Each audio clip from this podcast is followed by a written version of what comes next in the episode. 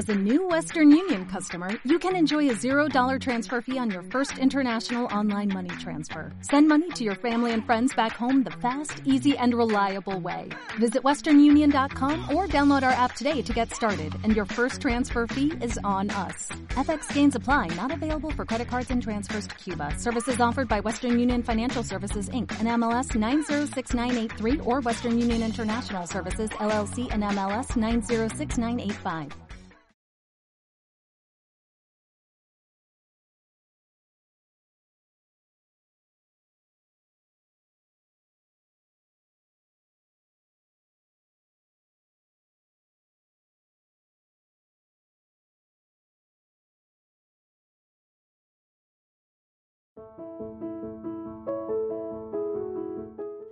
A todos y a todas, mi nombre es Soraya Pérez y estás escuchando Historia Contemporánea de Primero de Bachiller.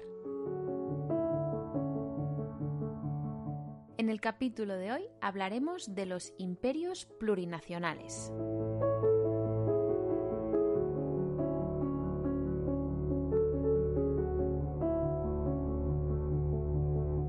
En el último tercio del siglo XIX, Europa estaba conformada por tres grandes y viejos imperios.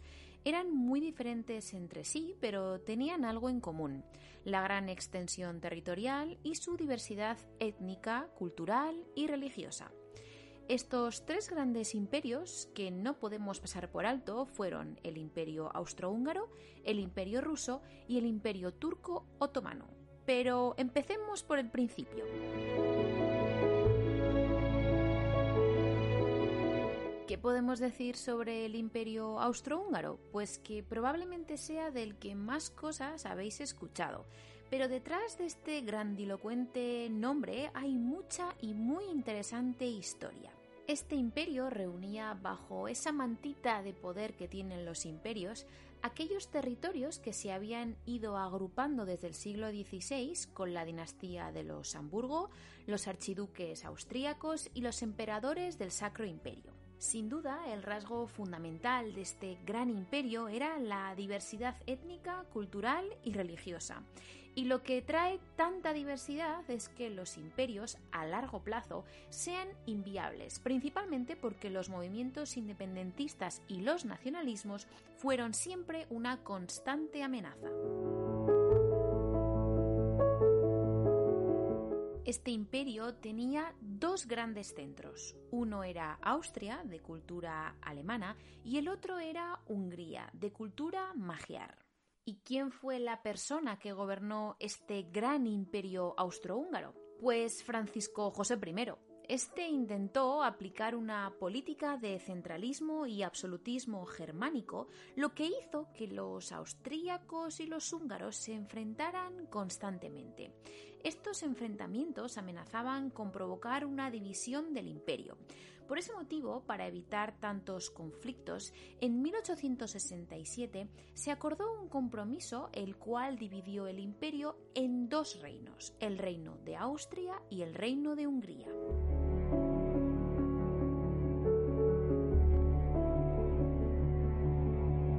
Por un lado, en el reino de Austria predominaba la población alemana, pero en su interior había bastantes pueblos que no eran alemanes a los que se les intentó de alguna manera germanizar. Se les intentó convertir en alemanes cuando en realidad sus habitantes no se sentían así.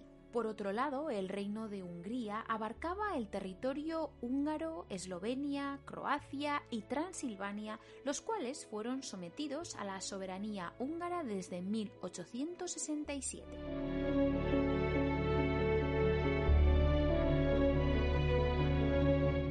Mayoría de los habitantes de este territorio eran de cultura mangiar, seguidos por los rumanos y los eslovacos.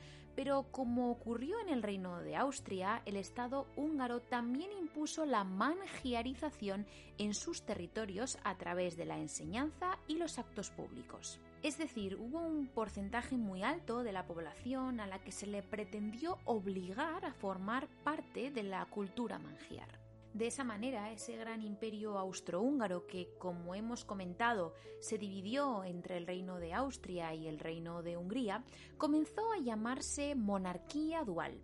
¿Y por qué monarquía dual? porque ambos reinos compartían la figura de un mismo emperador, de unos mismos ministerios de guerra, relaciones exteriores y finanzas. Sin embargo, lo que no compartían eran leyes, gobierno y parlamento, ya que cada uno de los reinos tenía los suyos propios.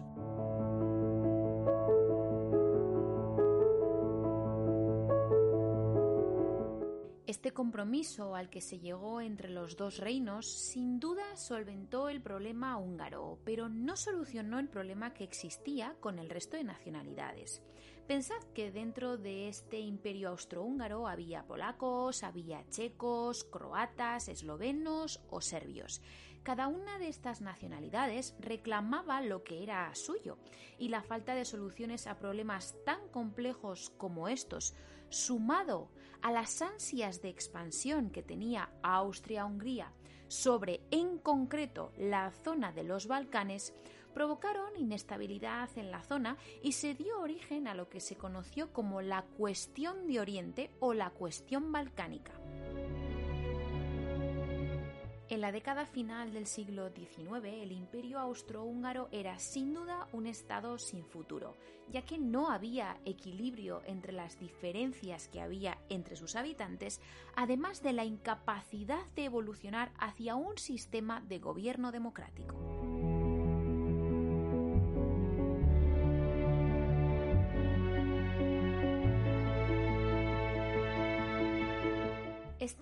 Será probablemente del que más veces habéis escuchado hablar, pero no podemos olvidarnos del segundo gran imperio que había en Europa, como fue el imperio ruso. ¿Y qué podemos decir de este imperio ruso? Pues que fue el que menos cambios experimentó durante el siglo XIX y que además se parecía bastante a una monarquía absoluta dirigida incondicionalmente por los zares. La expansión territorial del imperio ruso era tremenda y además de haber incrementado tras el Congreso de Viena de 1815, tenían grandes aspiraciones expansionistas, principalmente dirigidas en tres direcciones diferentes. De esas direcciones fue el extremo oriente o la zona de Manchuria, que se anexionó al Imperio ruso en 1875 y que tras la guerra con Japón en 1905 fue repartida. También se dirigieron hacia el sur incorporando Turquestán y sin duda no pararon de dejar de intentar ocupar la zona fronteriza con Irán y los territorios al norte del mar Caspio. La última dirección que tomaron para extenderse como imperio fue el oeste, donde se hicieron con Besarabia, territorio que formaba parte de Polonia y de Finlandia.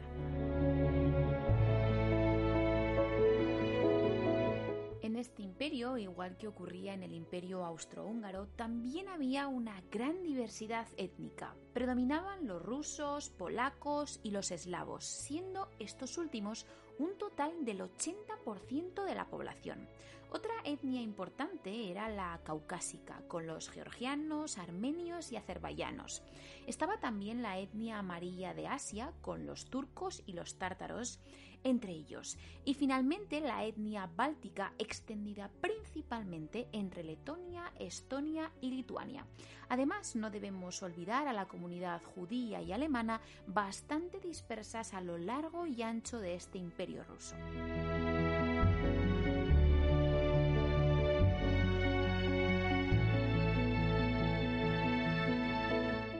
Os podréis imaginar, estas diversidades étnicas y religiosas trajeron muchos cambios dentro del imperio ruso. De hecho, se crearon dos tendencias diferentes, la tendencia centrífuga y la tendencia centrípeta. Para que lo entendáis mejor, os quiero poner el ejemplo de una simple lavadora. ¿Qué hace una lavadora cuando quiere secar la ropa? Pues la centrifuga y en esa acción de centrifugar lo que se pretende es separar la ropa del agua para así poder secar un poquito la ropa. Con esta explicación os podéis imaginar de qué se trataba la tendencia centrífuga de algunos de estos pueblos del Imperio ruso. Estos pueblos pretendían o intentaban separarse del imperio. Igual que intenta la lavadora separar el agua de la ropa, había ciertos pueblos dentro de este imperio que querían separarse, como podían ser los polacos, los bálticos o los bielorrusos.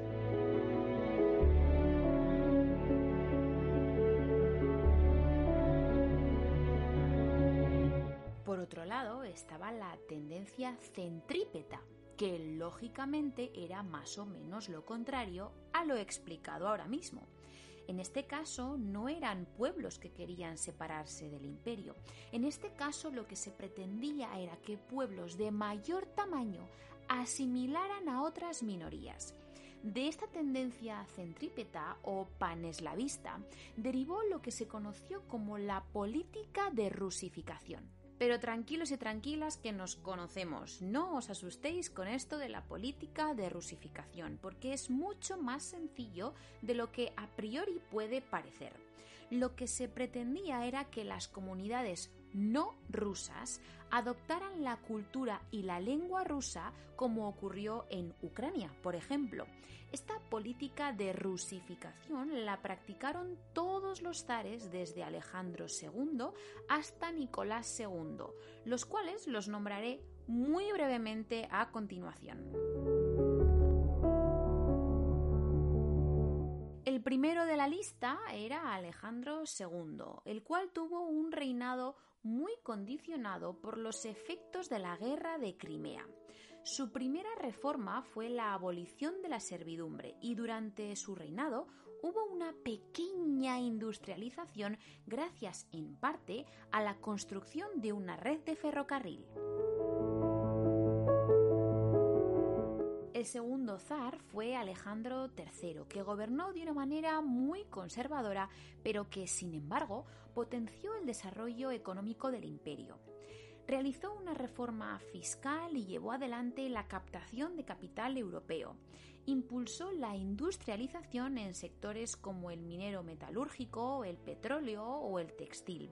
Y llevó adelante la construcción del tren transiberiano con 60.000 kilómetros de vía férrea.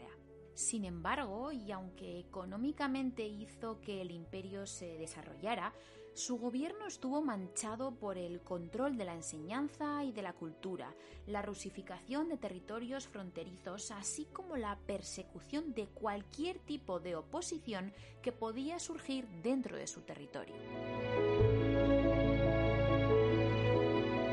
Y como esto de los zares es oca a oca y tiro porque me toca, el hijo de Alejandro III fue el siguiente en gobernar este imperio ruso.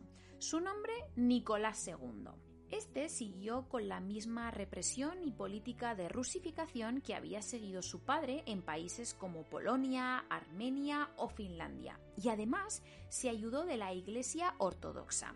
Lo diferente en esta época de Nicolás II es que la gente empezaba a estar un poquito harta de que los zares hicieran lo que les salía principalmente de sus mismísimos.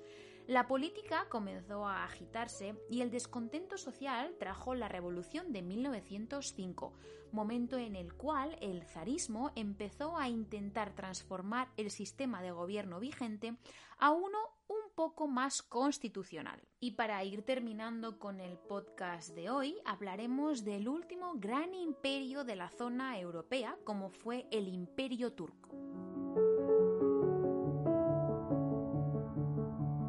Este imperio otomano o imperio turco venía formándose desde la Edad Media y para el siglo XIX tenía un estado complejo extenso y con una gran variedad de pueblos los cuales acarreaban una gran inestabilidad política al imperio turco. En teoría, este imperio abarcaba la península de Anatolia, los Balcanes y parte de Arabia y norte de África. La persona que gobernaba el imperio turco siempre recibía dos títulos, el de sultán y el de califa. El de sultán, por su lado, hacía referencia a su autoridad política dentro del imperio y el título de califa hacía referencia a su autoridad religiosa.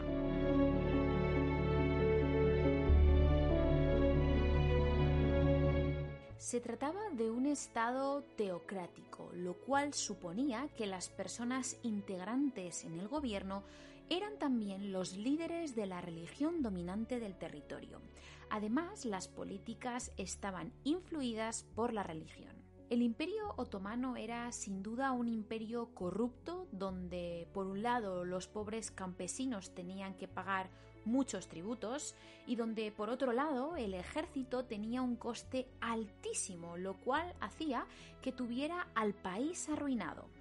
Fueron muchas las reformas que se intentaron llevar adelante, pero estas siempre fracasaban. Pero llegó un momento en el que de repente, parece como que de la nada, apareció un grupo de reformistas a los que se les conoció como los jóvenes turcos, que dieron un golpe de Estado en 1876 con el fin de instalar un gobierno liberal occidental. Pero no salió todo tan bien como esperaban y tras esta revolución el nuevo sultán Abdul Hamid volvió a concentrar todos los poderes, mantuvo los tribunales religiosos y suspendió la constitución hasta 1908, un año antes de que su reinado terminara.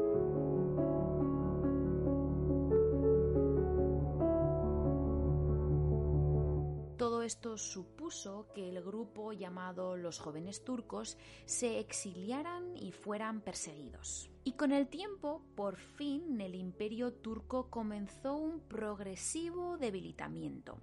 Los nacionalismos eran cada vez más intensos, como podía ocurrir en otros imperios, pero sobre todo el nacionalismo armenio fue el que más movimiento trajo dentro de este imperio turco. Los armenios se sublevaron en 1894 y este alzamiento fue vapuleado por el ejército otomano dejando por el camino a 80.000 muertos. Sin duda, los que eran contrarios al sultán estaban hasta las narices de esta situación y finalmente en 1908 se dio un golpe de Estado donde se le obligó a este sultán a convocar elecciones. Por desgracia, las malas noticias no paraban de llegar y es que en marzo de 1909 se volvió a suspender la Constitución, desencadenando así una gran revolución llevada adelante por el grupo de los jóvenes turcos. Finalmente se destituyó al sultán y se nombró a Mehmed V Resat, el sultán otomano número 35.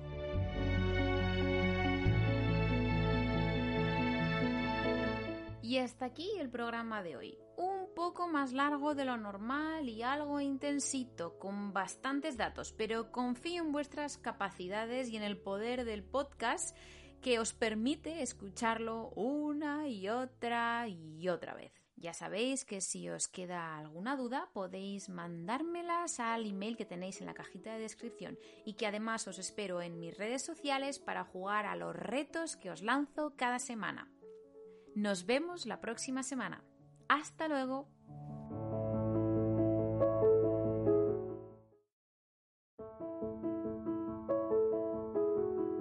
Hola a todos y a todas, mi nombre es Soraya Pérez y estás escuchando Historia Contemporánea de Primero de Bachiller. En el capítulo de hoy hablaremos de la Inglaterra victoriana.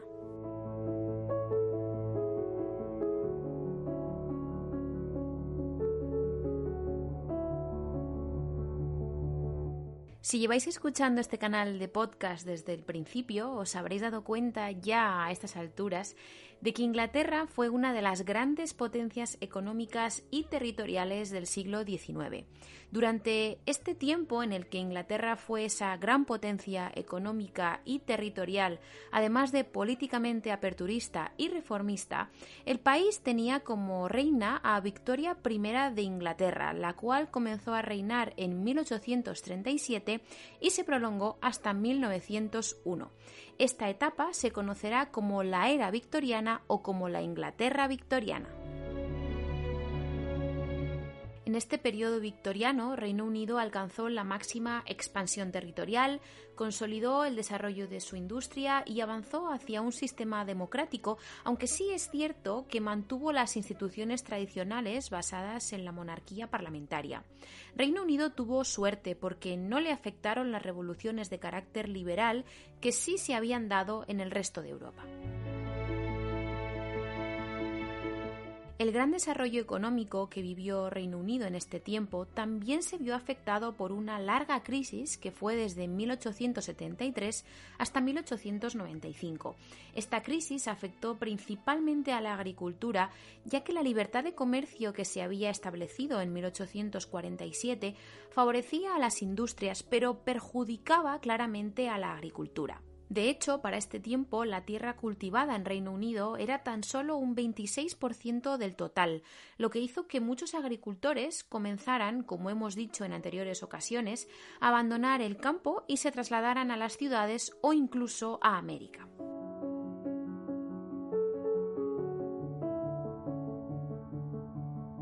Reino Unido fue el principal centro financiero europeo gracias a que tenían una moneda muy fuerte, la libra esterlina, además del Banco de Inglaterra, que era el más importante del mundo. Por ese motivo, porque Reino Unido era económicamente muy fuerte, los políticos británicos tenían especial interés en la expansión imperialista, ya que estaba muy unida al comercio, o también tenían interés en las finanzas o en el control de las rutas de navegación, que también traían mucho dinero. De hecho, se hicieron sucesivas reformas presupuestarias que aseguraron la primacía de la burguesía mercantil e industrial que dominaba absolutamente la Cámara de los Comunes dentro del Parlamento inglés, haciendo frente a una aristocracia terrateniente ya envejecida que estaba representada en la Cámara de los Lores también dentro del mismo Parlamento.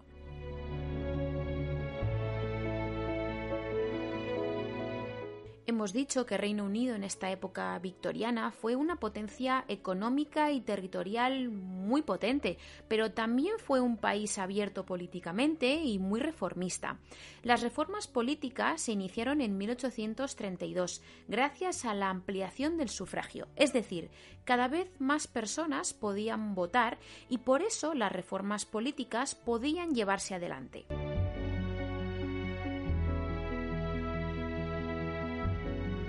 En 1867, Disraeli, el ministro conservador, llevó a cabo una reforma electoral que fue considerada la primera de carácter democrático. Esta reforma fue apoyada por los dos grandes partidos ingleses como eran los Tories o conservadores y los Whigs o los liberales. Esta reforma electoral defendía la monarquía y el régimen parlamentario. Además, esta reforma abrió el derecho de voto a un millón de ciudadanos, sobre todo artesanos y obreros de las ciudades. Sin embargo, un requisito indispensable para poder tener derecho a ese voto era el de la propiedad. ¿Y qué quería decir eso? Pues que para votar era necesario tener o una casa o pagar un alquiler, lo que suponía que los pequeños campesinos y trabajadores del campo sin tierras seguían sin poder votar. En 1868, por fin, se pudieron aplicar las reformas democráticas de la ley de 1867, gracias al triunfo liberal de William Gladstone. ¿Y qué hizo este hombre? Realizó el modelo político de la Inglaterra victoriana cuyos valores eran el liberalismo, la eficacia, la expansión económica, el cristianismo evangélico y las buenas relaciones con las demás potencias. Durante el gobierno de William Gladstone se pusieron en marcha importantes reformas. En primer lugar, podemos hablar de las reformas religiosas, donde por fin se consiguió lograr una separación del Estado y la Iglesia anglicana, y se suprimió la obligación de pertenecer a dicha Iglesia para ser profesor. De esta manera se consiguió crear una nueva escuela con libertad confesional, es decir, que tenías libertad para creer en la religión que tú quisieras y a comienzos del siglo XX se alcanzaron las tasas de analfabetismo más bajas del mundo. Otras reformas importantes de esta década fueron sin duda la nueva ley sindical, la reforma de la justicia y de la administración y una nueva ampliación del derecho electoral que llevó a 5 millones el número de electores, es decir, que ya había 5 millones de personas que podían votar.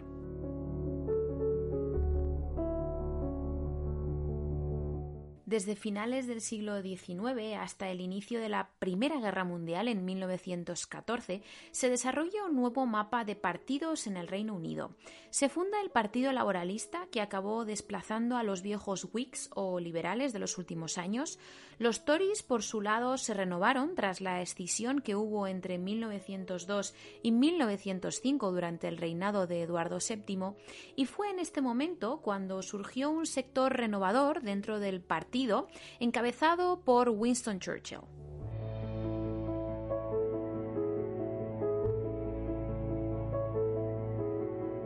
Pero aparte de todo esto, aparte de todos estos asuntos políticos, económicos y territoriales, sí hubo un territorio que trajo grandes problemas a la política interna británica, y ese territorio fue sin duda Irlanda.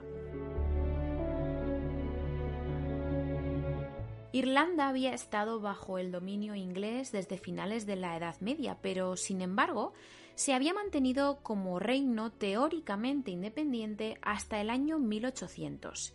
En ese momento se aprobó el Acta de Unión que unificó Irlanda y Gran Bretaña en el Reino Unido. Sin embargo, Irlanda desafió constantemente su incorporación al Reino Unido. No les interesaba para nada formar parte de esta unión y la tensión aumentó a partir de 1870 por la crisis económica y por la expulsión de miles de arrendatarios irlandeses de las tierras propiedad de los terratenientes ingleses. Esta expulsión de arrendatarios irlandeses de las tierras de los ingleses radicalizó el movimiento nacionalista irlandés liderado desde 1879 por Charles S. Parnell, fundador del Parlamentario Irlandés y la persona que organizó el boicoteo a aquellos terratenientes ingleses.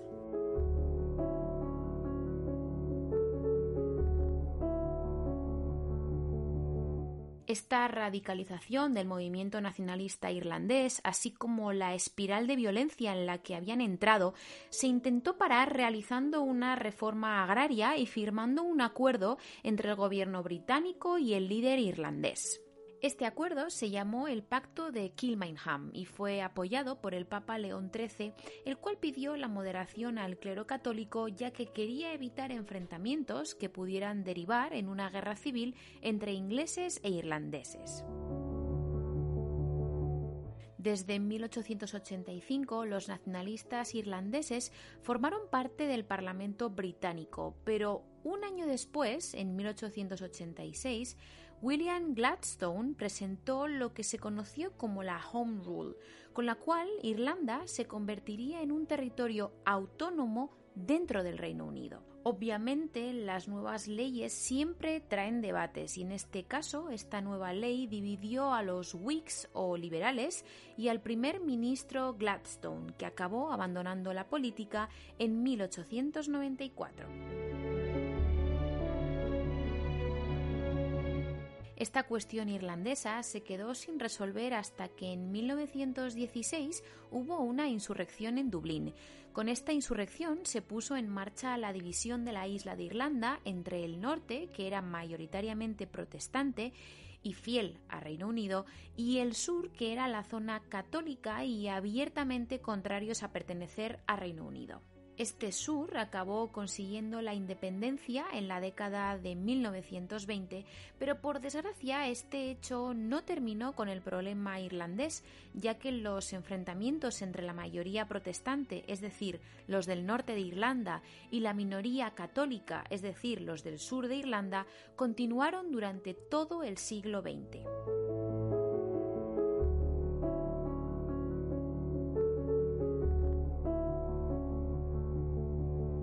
Es cierto que la cuestión irlandesa es un tema súper interesante y bonito de entender y de aprender, pero ahora mismo, en este momento, no vamos a incidir en ello, pero en caso de que alguien esté interesado o interesada en este tema, no tendrán más que pedírmelo a través de las redes sociales o de mi correo electrónico y haré un capítulo especial sobre la cuestión irlandesa. Pero por el momento terminamos aquí el programa de hoy. Ya sabéis que si tenéis cualquier duda o pregunta me las podéis hacer llegar por todas las vías posibles de comunicación. Y no olvidéis que os espero en mis redes sociales para los juegos, retos y recomendaciones de libros históricos y películas que os haré habitualmente en mi perfil de Instagram. Nos vemos la próxima semana. Hasta luego.